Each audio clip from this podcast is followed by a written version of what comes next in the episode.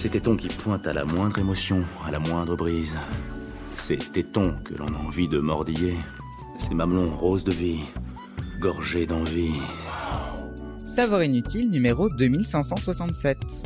1 à 5% de la population possède un troisième téton. Chandler dans la série Friends est loin d'être le seul.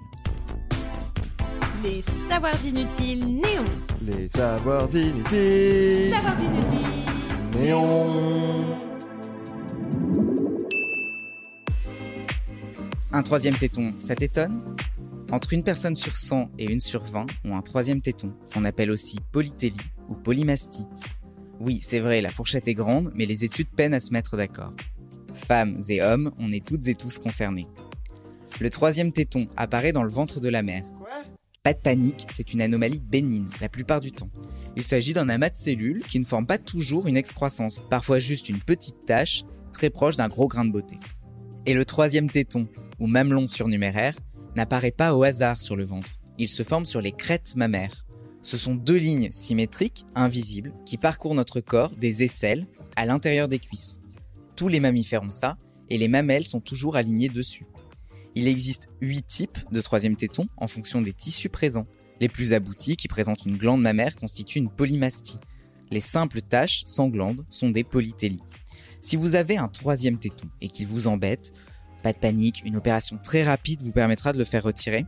Parlez-en à votre dermato. Dans la majorité des cas, il n'y a aucun risque pour la santé de le garder, c'est donc plutôt une question esthétique. Tu sais, privilégier l'esthétique, c'est une chose.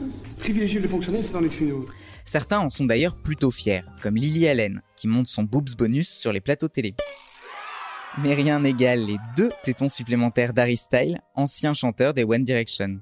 Il a donc quatre tétons et donne une explication toute particulière à cela. Un jumeau disparu dans le ventre de sa mère lui aurait laissé sa paire. Tant qu'il n'a laissé que ses tétons.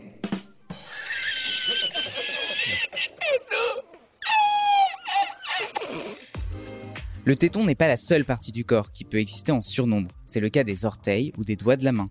Les personnes qui en ont 6 sont atteintes d'hexadactylie. Mais ça, c'est vraiment inutile de le savoir. Vous avez aimé ce podcast? Alors abonnez-vous sur votre plateforme préférée, faites-le connaître, laissez-nous des commentaires.